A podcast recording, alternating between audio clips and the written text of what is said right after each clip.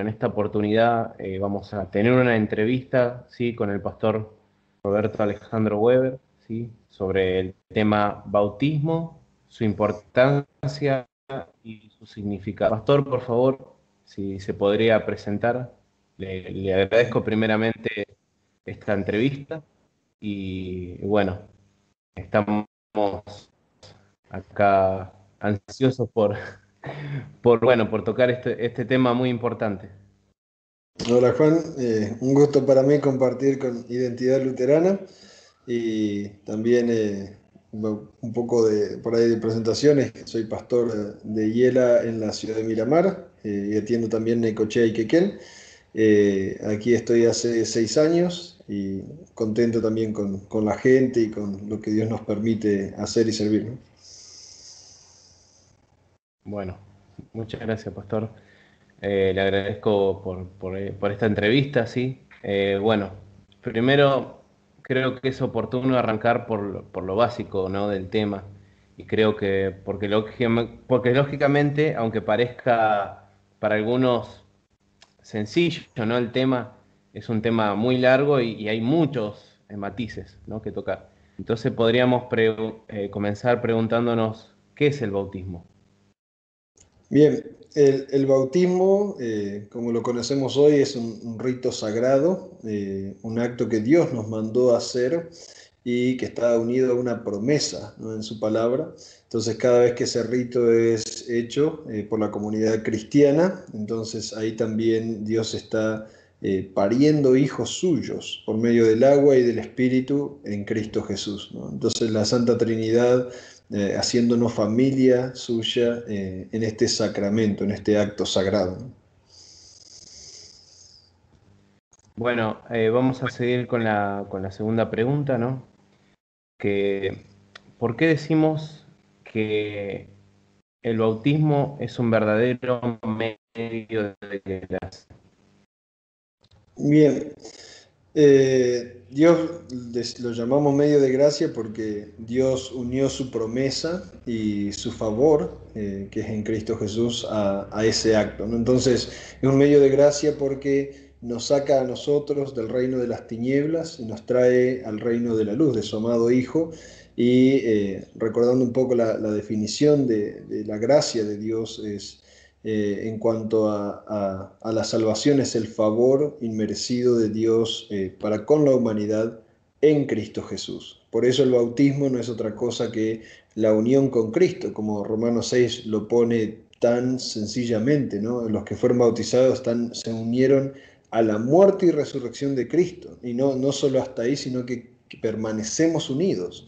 El concepto de cuerpo de Cristo o de iglesia es un concepto que tiene nacimiento en el bautismo, es decir, donde somos hechos comunidad eh, de fe o, una santa comunión. Totalmente, pastor. Eh, bueno, ahora vamos con una pregunta bastante compleja, ¿no? Y va a ser un poco larga. eh, Ahora bien, ¿qué hace al bautismo un sacramento? ¿Y por qué los luteranos decimos que el bautismo nos regenera y nos da vida? Y por último, ¿cómo puede el bautismo darnos vida? Bien, por ahí vale la pena mencionar que la palabra sacramento no es una palabra eh, que esté en la Biblia, pero su significado es totalmente bíblico, eh, porque no quiere decir otra cosa que un acto sagrado instituido por Dios. Y Dios, eh, vamos a decir, nuestro Señor instituyó este acto sagrado ya con Juan el Bautista, cuando lo mandaron a Juan a predicar eh, el bautismo, o sea, a predicar arrepentimiento y a bautizar, y también nuestro Señor al último capítulo de, de San Mateo eh, da la orden de bautizar a todas las naciones, o sea, de ser discípulos bautizando en el nombre del Padre y del Hijo y del Espíritu Santo. Entonces, desde ese momento, la promesa de Dios de hacer hijos suyos en el bautismo y de lavar o limpiarnos de nuestros pecados fue atada a ese acto, eh, no sé, ese rito eh, con agua. Entonces, desde ese momento el agua y la palabra eh, hacen al sacramento que, Dios nos dio y que según el catecismo eh, nos limpia de pecado, nos redime de la muerte y del poder del diablo. El agua en sí no es un agua mágica, entonces simplemente por estar unida a la palabra de Dios, entonces es un agua llena de vida. Aún así los luteranos no creemos que terminado el bautismo esa agua después tiene poder sobrenatural, ¿no? Es un agua consagrada que sí eh, vamos a devolver a, la tierra, ¿no? Quizás de una forma más respetuosa y decorosa, pero no vamos a creer que por tocarla y hacer algo con ella vamos a estar más bendecidos o santificados. Sí. Bueno, ahora entre estas preguntas, eh, una era, ¿por qué los luteranos decimos que el bautismo nos regenera y nos da vida? Bien, eh, cuando hablamos de regeneración, eh, estamos apuntando especialmente o estrictamente a la a la relación que habíamos perdido al principio con Dios, ¿no? Eh, de ser hijos en perfecta armonía y comunión con el Padre Eterno. Desde la caída en pecado eh, nos convertimos en enemigos de Dios y quedamos en falta delante de Dios, ¿no? ya sin acceso, con una relación quebrada y también eh, con, con, muerte. ¿no? Muchas veces cuando pensamos eh, en el concepto vida o muerte, para nosotros seres humanos está relacionado eh, a esta vida temporal o a la muerte temporal. ¿no? Sin embargo, para Dios es mucho más que eso, porque vamos a decir, el día de mañana los condenados van a vivir eternamente condenados. Entonces, la, la, vida para Dios está con Él, es tener comunión con Él.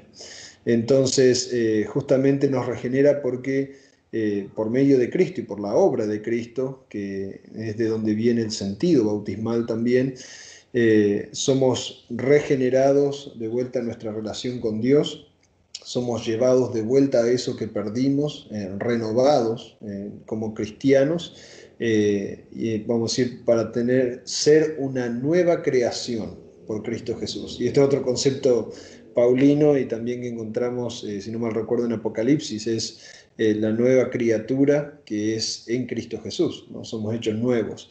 Esto es eh, lo que se, significa por regeneración o renovación en el Espíritu Santo, que es también atado al concepto bautismal.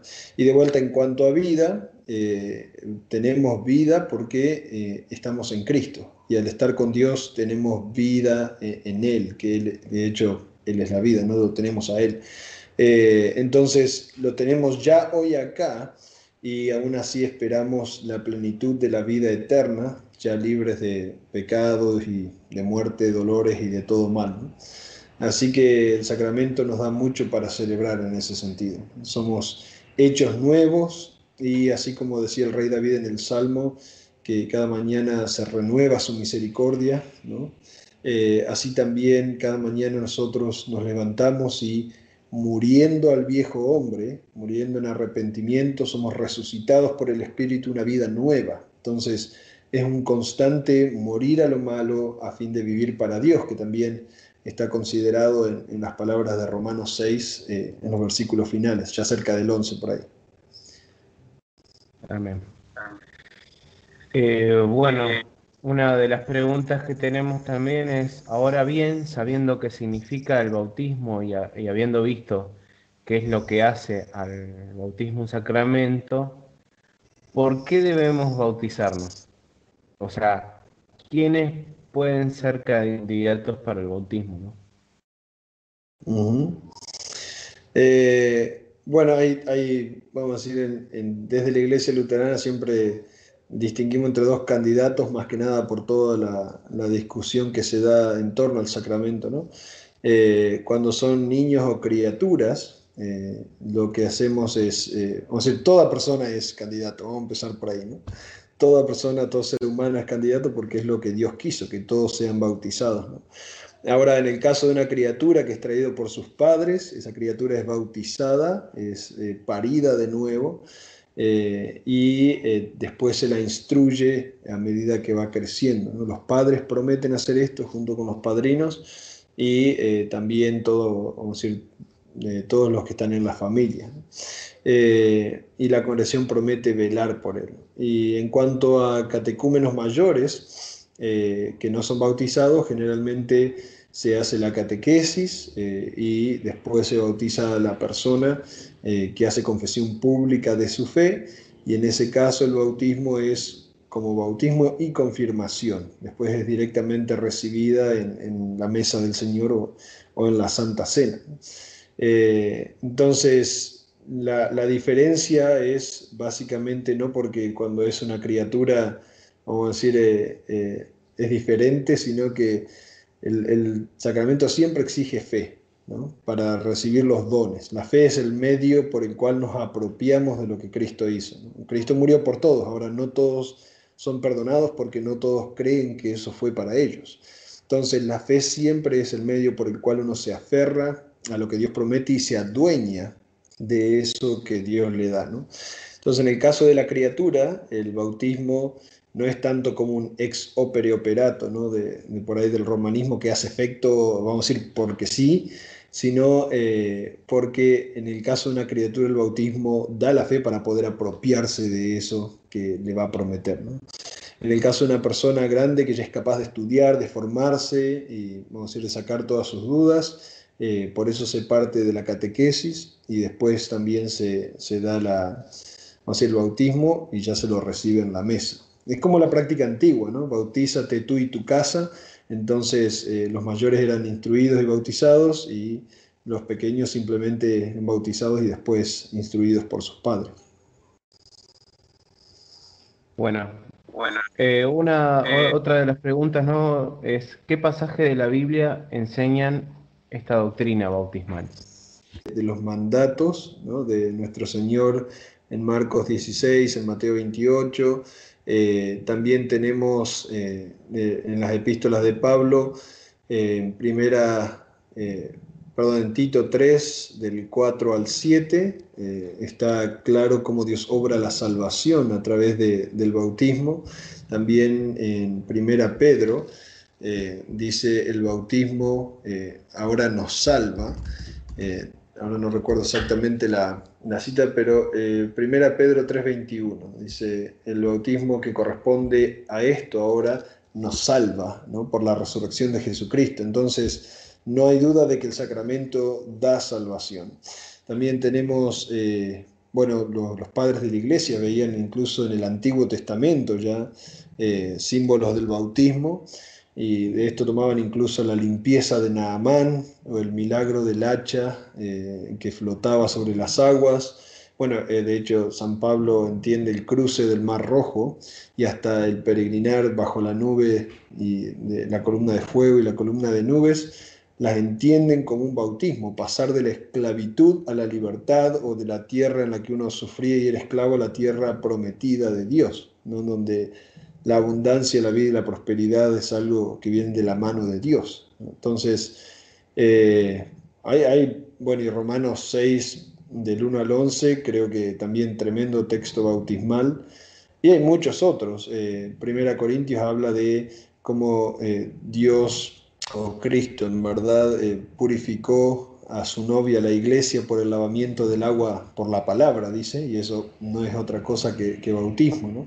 Entonces, eh, de hecho, la iglesia recibe su nombre de Santa Iglesia por el bautismo, porque en el bautismo es unida a su Señor y ahí es perdonada y limpiada y es revestida con la justicia de la fe. Entonces ahí es donde sucede el feliz intercambio que los padres de la iglesia también explicaban desde el bautismo de Jesús el feliz intercambio de nosotros eh, dejando nuestros pecados eh, sobre Cristo y Cristo dándonos su justicia perfecta delante del Padre. Eh, me acuerdo, si no era San Crisóstomo, ahora estoy dando, él decía que Cristo al entrar a las aguas absorbió de las aguas bautismales toda la miseria que nosotros seres humanos dejamos en esas aguas y que después Él en esa agua dejó justicia y limpieza que todo bautizado recibe como dono, como regalo en el bautismo. Entonces dejamos algo y tomamos algo. Eh, dejamos la miseria y tomamos la justicia ajena de Cristo. Por eso, por, esta es también la santidad sin la cual nadie verá al Señor. No se trata de una santidad humana porque Isaías dice su santidad, la de ustedes, como trapo de inmundicia. O sea, nadie va a ser digno de nada. Nuestra santidad, lo único que nos permite llegar al Padre es Cristo, que es el camino. Y él, él, de hecho lo dice con esas palabras, nadie viene al Padre sino por mí. Entonces querer divorciar la idea de santidad de, Cristo es, es totalmente antibíblico. ¿no? Sí, qué interesante estos puntos, ¿no? Eh, ahora otra de las preguntas sería, ¿qué podemos entender? Bueno, más ya lo habríamos planteado, ¿no? leyendo Primera de Pedro 3.21. acá lo tengo a mano, ahí vemos, eh, vamos a verlo en contexto, ¿no? Eh, quizá vamos a empezar en el 18, vamos a leer hasta el 22 y ahí vemos, lo vemos en contexto, ¿no? Dice, porque también Cristo padeció una sola vez por los pecados, el justo por los injustos, para llevarnos a Dios, siendo a la verdad muerto en la carne, pero vivificado en espíritu, en el cual también fue y predicó a los espíritus encarcelados, los que en otro tiempo desobedecieron, cuando una vez esperaba la paciencia de Dios en los días de Noé, mientras se preparaba el arca en la cual pocas personas, es decir, ocho, fueron salvadas. El bautismo, que corresponde a esto, ahora nos salva, no quitando las inmundicias de la carne, sino como la aspiración de una buena conciencia hacia Dios, por la resurrección de Jesucristo, quien habiendo subido al cielo está a la diestra de Dios, y a él están sujetos ángeles, autoridades y potestades. Palabra de Dios. Entonces, este, acá San Pedro nos está trayendo luz incluso sobre otro tipo del bautismo, otra historia del Antiguo Testamento que señalaba el bautismo, que fue obviamente el diluvio, y más allá de que uno entiende eso como juicio de Dios, en verdad el bautismo también trae juicio de Dios. Y esto es importantísimo, ¿no? Eh, cuando somos bautizados, nuestros pecados son castigados, pero en Cristo. Entonces no tenemos culpa que nos condene. Y eh, por su cruz, por esa madera que flota sobre el agua, somos salvados y llevados o preservados para nueva vida, porque no era que Noé era santo o no tenía pecado en ese sentido, ¿no? Eh, era pecador, pero por la fe encontró justicia como también la encontró Abraham. La confianza en Dios y eh, vivir en arrepentimiento es lo que a Dios agrada. Un corazón contrito y humillado dice, no despreciarás tú, oh Dios. Entonces el bautismo que él instituyó nos salva, y acá esta nota, eh, que en la, crítica textual a veces la, la obvían, eh, aclara, ¿no? no quitándonos las inmundicias, es decir, no, no, desde, no es que después del bautismo ya no somos pecadores, ¿no? Eh, sino como la aspiración de una buena conciencia, es decir, saber conscientemente que sí, soy pecador y siempre voy a ser pecador hasta la muerte y voy por eso voy a merecer el infierno. Mas por mi bautismo fui lavado y soy lavado constantemente en Cristo Jesús, ante quien vengo exponiendo mi miseria eh, delante de Dios y recibiendo su perdón ¿no? por su muerte y resurrección.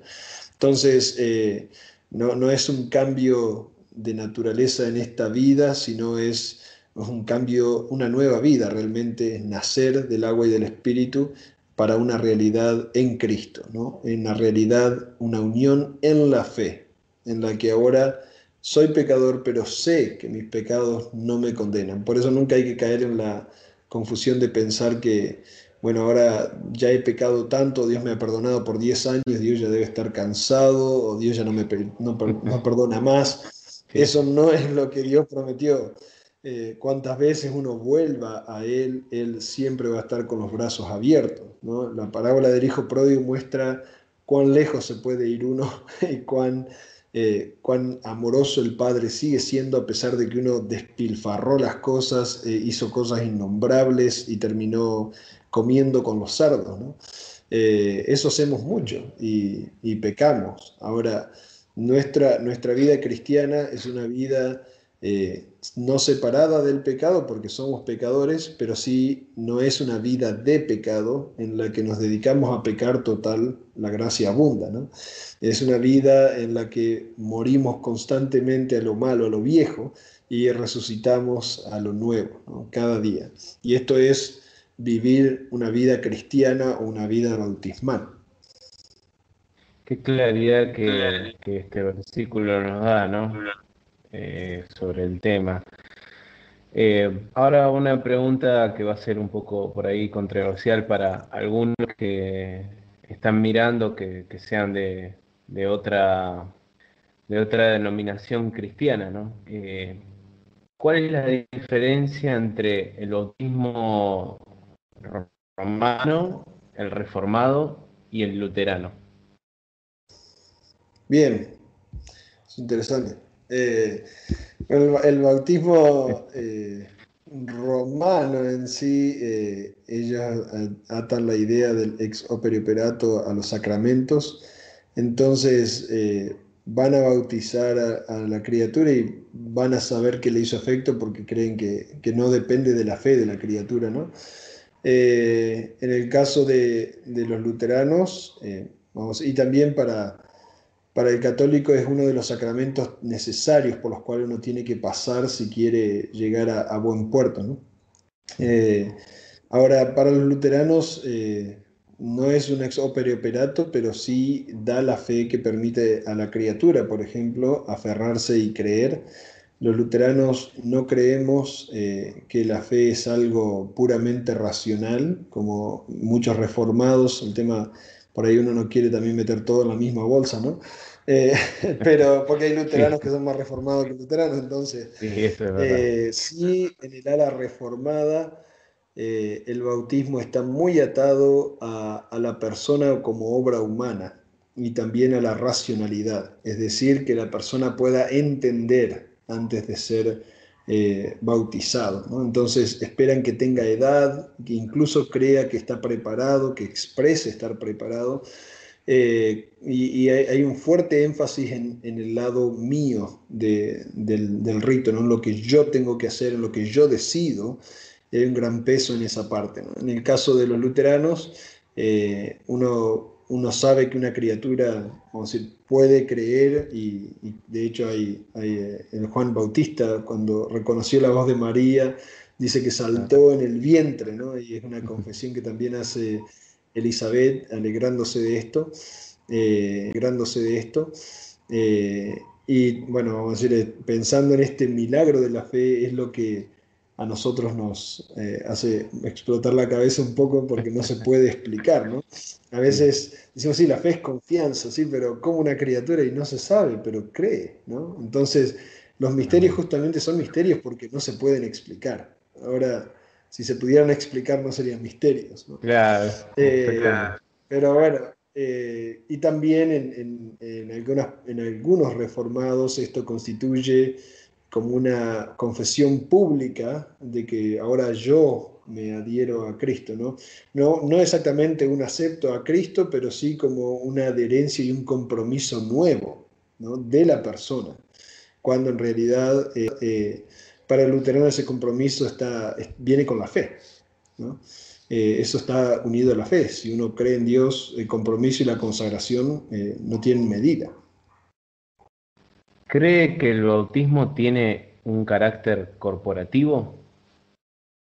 Sí, eh, totalmente, ¿no? Es lo que, lo que hablábamos, eh, especialmente basándonos en el texto de, Primera Corintios. A ver si lo tengo acá a mano. Eh, lavamiento, porque es. en verdad, mira, Efesios. me saltó, sé que en Corintios también se la menciona, pero eh, aquí en el texto de Efesios habla de, eh, así que está, eh, dice, como la iglesia está sujeta a Cristo, así las casadas estén a sus maridos, maridos amen a sus mujeres, así como Cristo amó a la iglesia y se entregó a sí mismo por ella para santificarla, habiéndola purificado en el lavamiento del agua por la palabra, a fin de presentársela a sí mismo una iglesia gloriosa, que no tuviese mancha ni arruga ni cosa semejante, sino que fuese santa y sin mancha. Después por ahí vuelve a, la comparación y hablar del matrimonio, pero en, este texto nos queda claro que cuando Jesús mira a su iglesia, eh, la ve como el grupo de los bautizados, aquellos que fueron santificados o lavados, eh, vamos a decir, por el medio del agua y la palabra. Acá incluso dice, se entregó a sí mismo por ella para santificarla.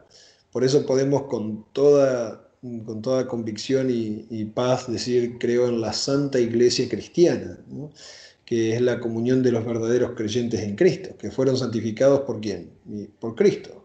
Si es por nosotros mismos, la iglesia de Santa no tiene ni la S, ¿no?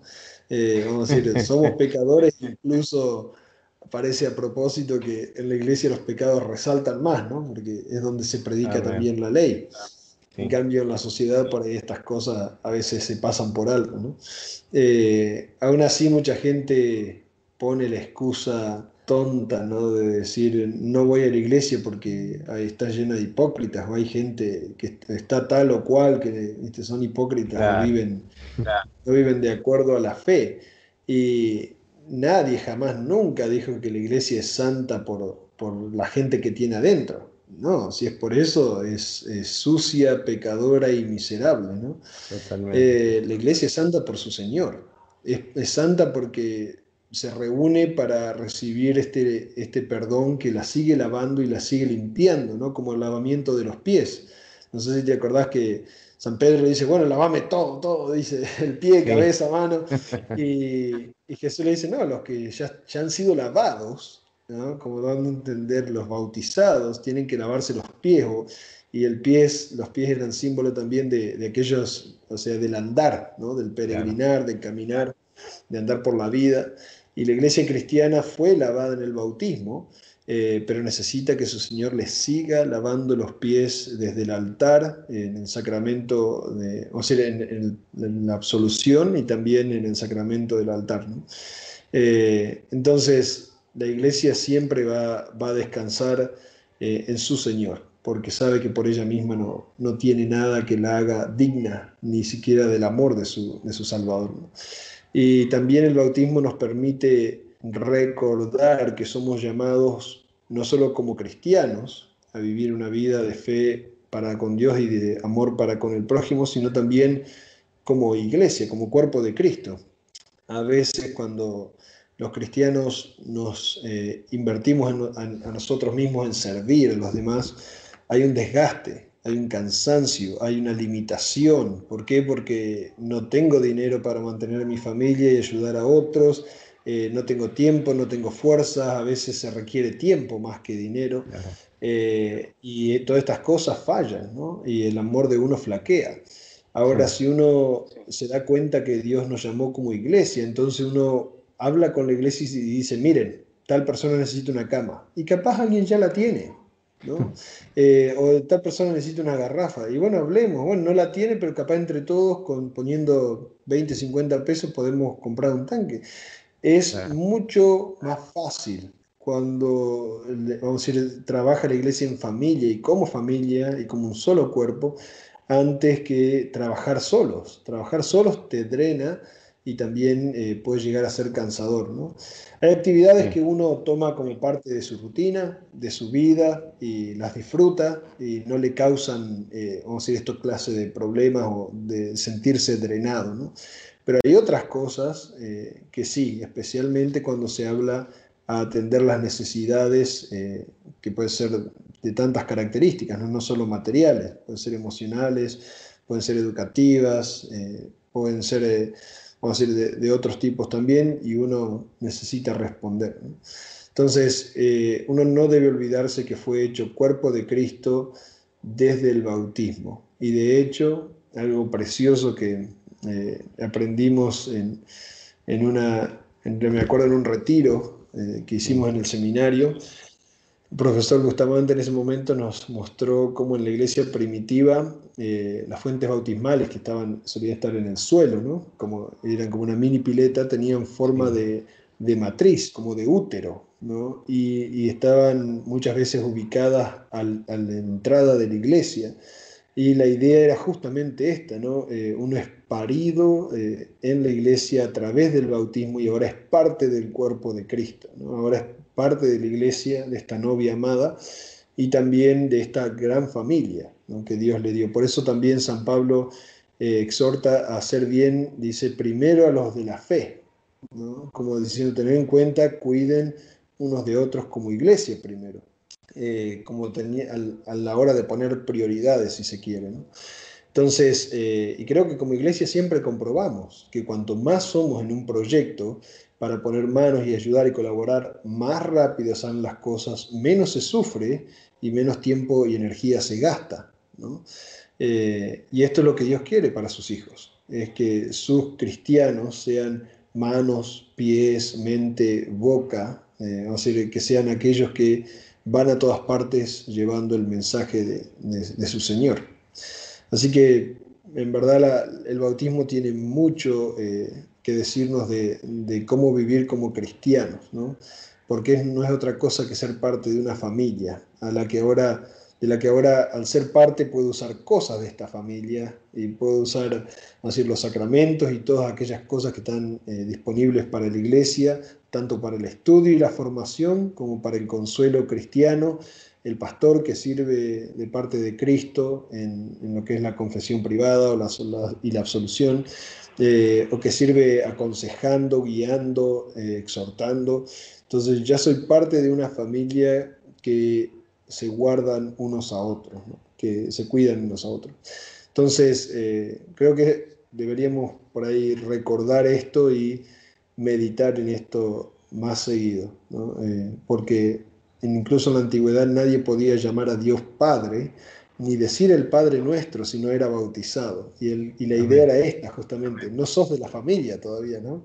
Y fíjate vos que, que, estrictos que eran, porque hoy día si uno cree, por ahí antes de que se bautice ya se le enseña el Padre Nuestro, lo puede orar, pero en la antigüedad esa mentalidad te demuestra cómo era visto el sacramento en términos de ser incluido, ¿no? que la Biblia lo presenta así, ser, ser hecho parte del cuerpo de Cristo y ahora yo puedo mirar a Dios y decirle Padre.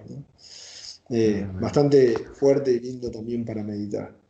Sí, sí, sí.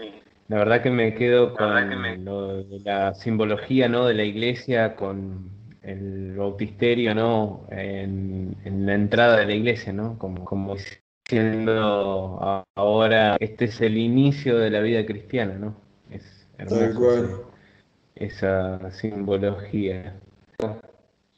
Bueno, eh, debido a todo lo que estábamos hablando, ¿no? creo que es necesario que nos quede un pensamiento, ¿no? Como meditación. ¿Cuál es la significancia del bautismo para la vida diaria?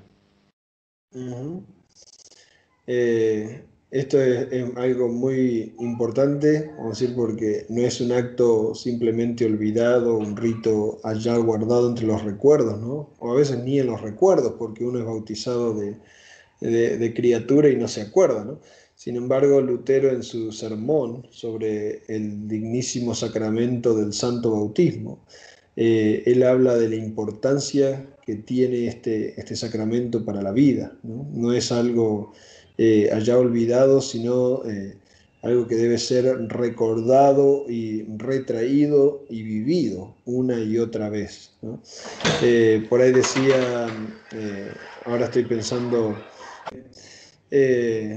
esto, este tema es realmente valioso e importante porque muchas veces el bautismo es visto como bueno, un acto puntual que sucedió cuando era criatura o en tal momento y ya está, se terminó.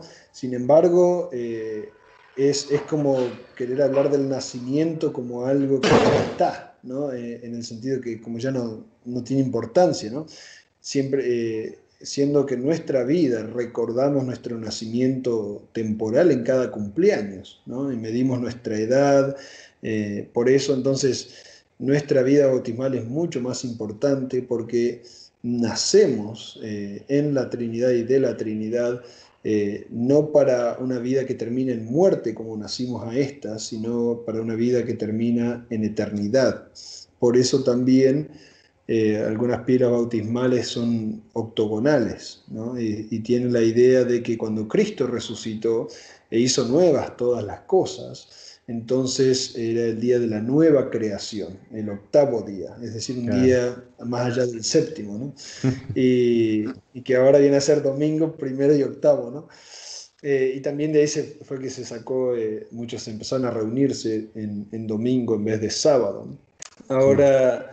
eh, en, esta, en esta vida nueva que tenemos, uno vive bajo la gracia de Dios, sabiendo que, como dice Romanos 8.1, ya no hay condenación para los que están en Cristo Jesús. ¿Y quiénes son estos? Son gente que por la fe en Él vive y vive confesando y vive en arrepentimiento.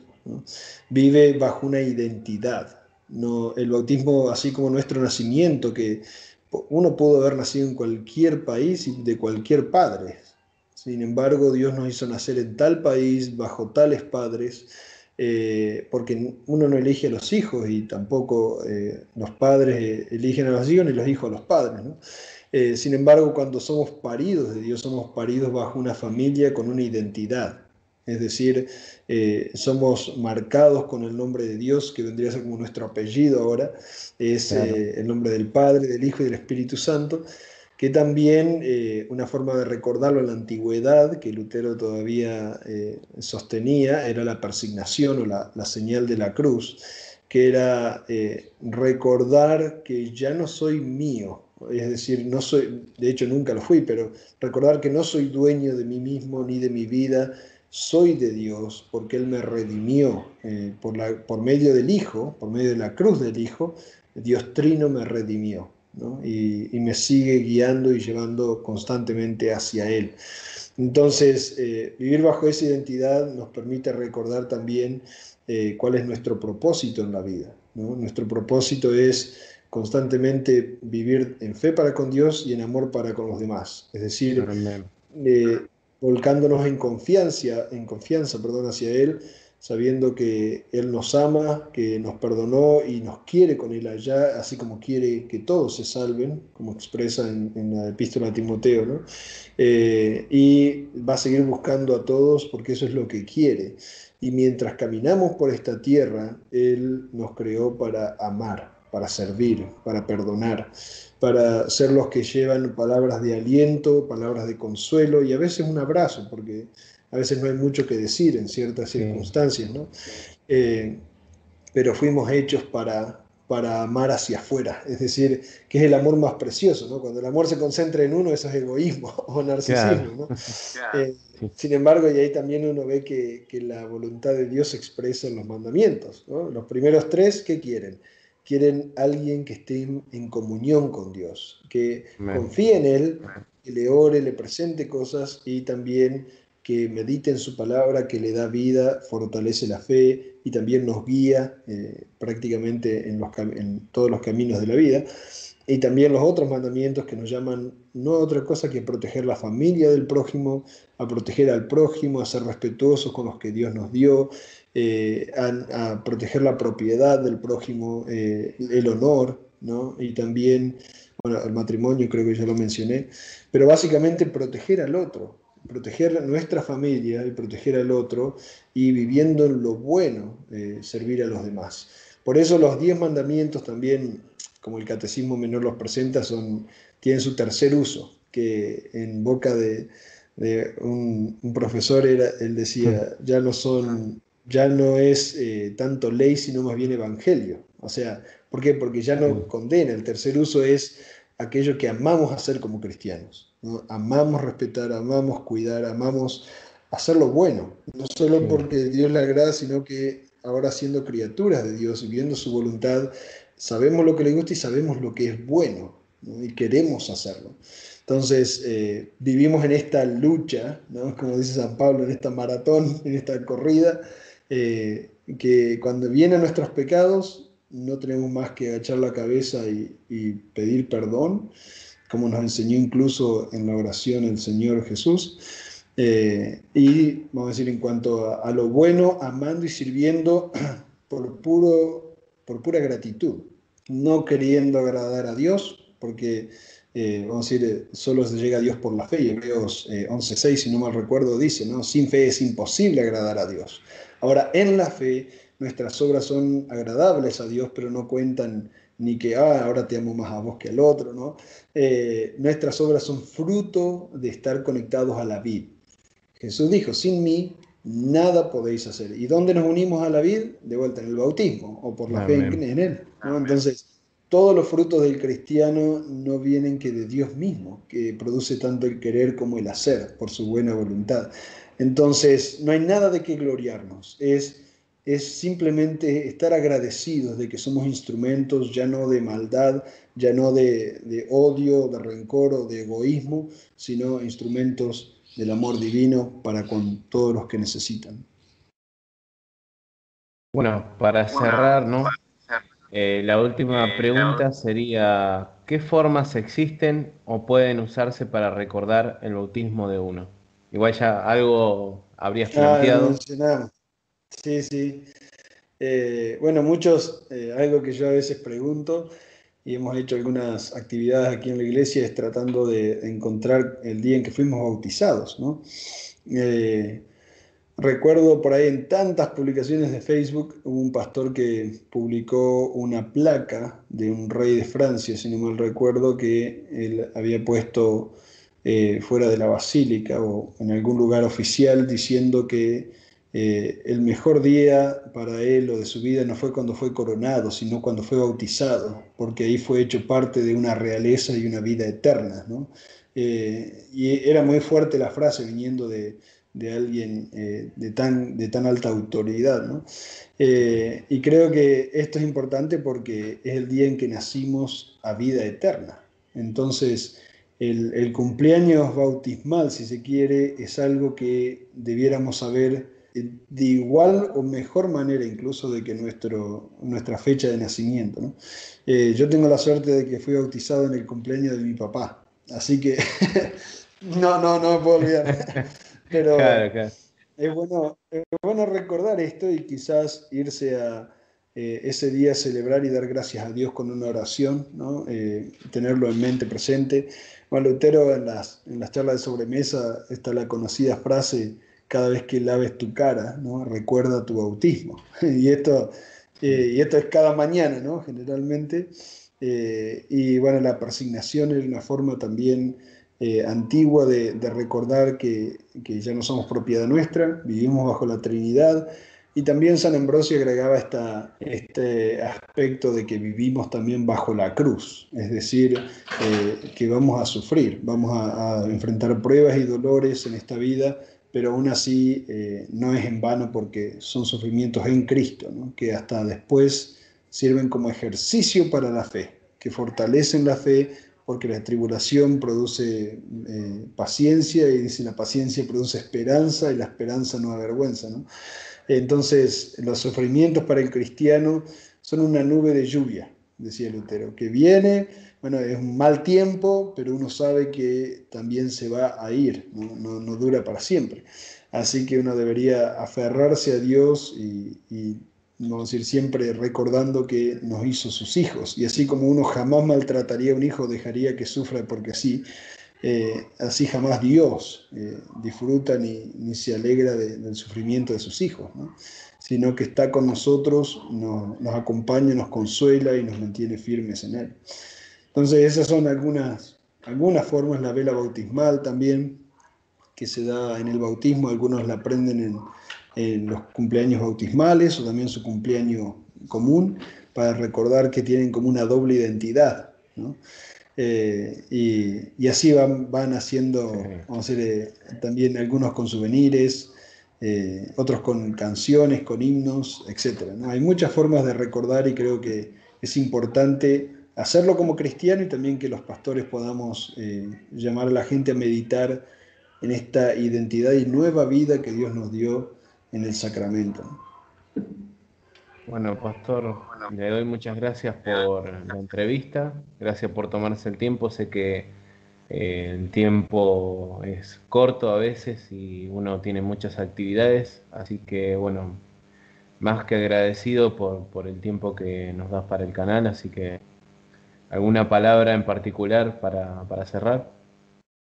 Eh, no, por, de mi parte, eh, agradecido por la oportunidad, contento de, compartir eh, estas promesas que Dios nos dio y, estos actos sagrados que son parte de la vida de la iglesia también, ¿no?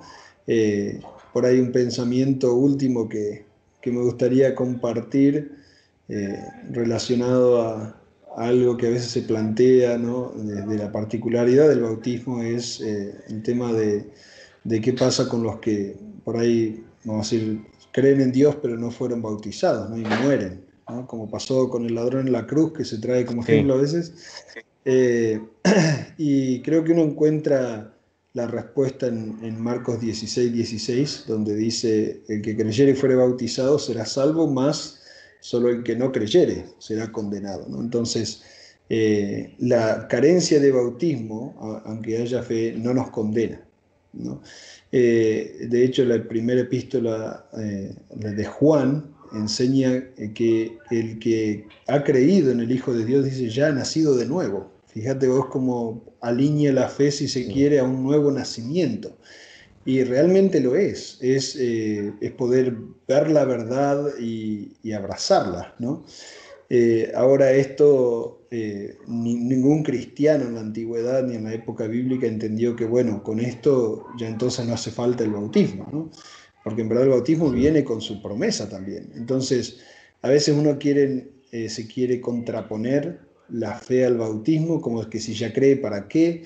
Y en realidad eh, van de la mano y van juntos. Entonces, si uno cree, la gran pregunta es ¿por qué negarse a algo que nuestro Señor nos, nos, mandó y nos prometió eh, dar y, algo que también nos trae un montón de, certeza y de promesas unidas a Él? Entonces, eh, nunca querer dividir estas cosas, sino eh, disfrutarlas eh, y después de la fe bautizarse y, también celebrar del sacramento del altar, que también Jesús dijo, si no coméis eh, mi cuerpo y bebéis mi sangre, no tenéis vida, ¿no?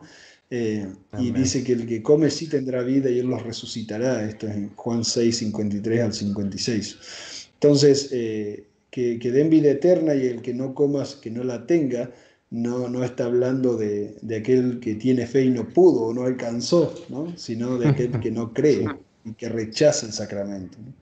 Así que bueno, eso es como un pensamiento último por ahí para, para abordar un tema que, a muchos les hace ruido, le trae un poco de, confusión. Eh, uno no debería querer dividir, contraponer o separar, sino eh, hacerlo la voluntad de su Señor, ¿no? de aquel en quien cree. Amén.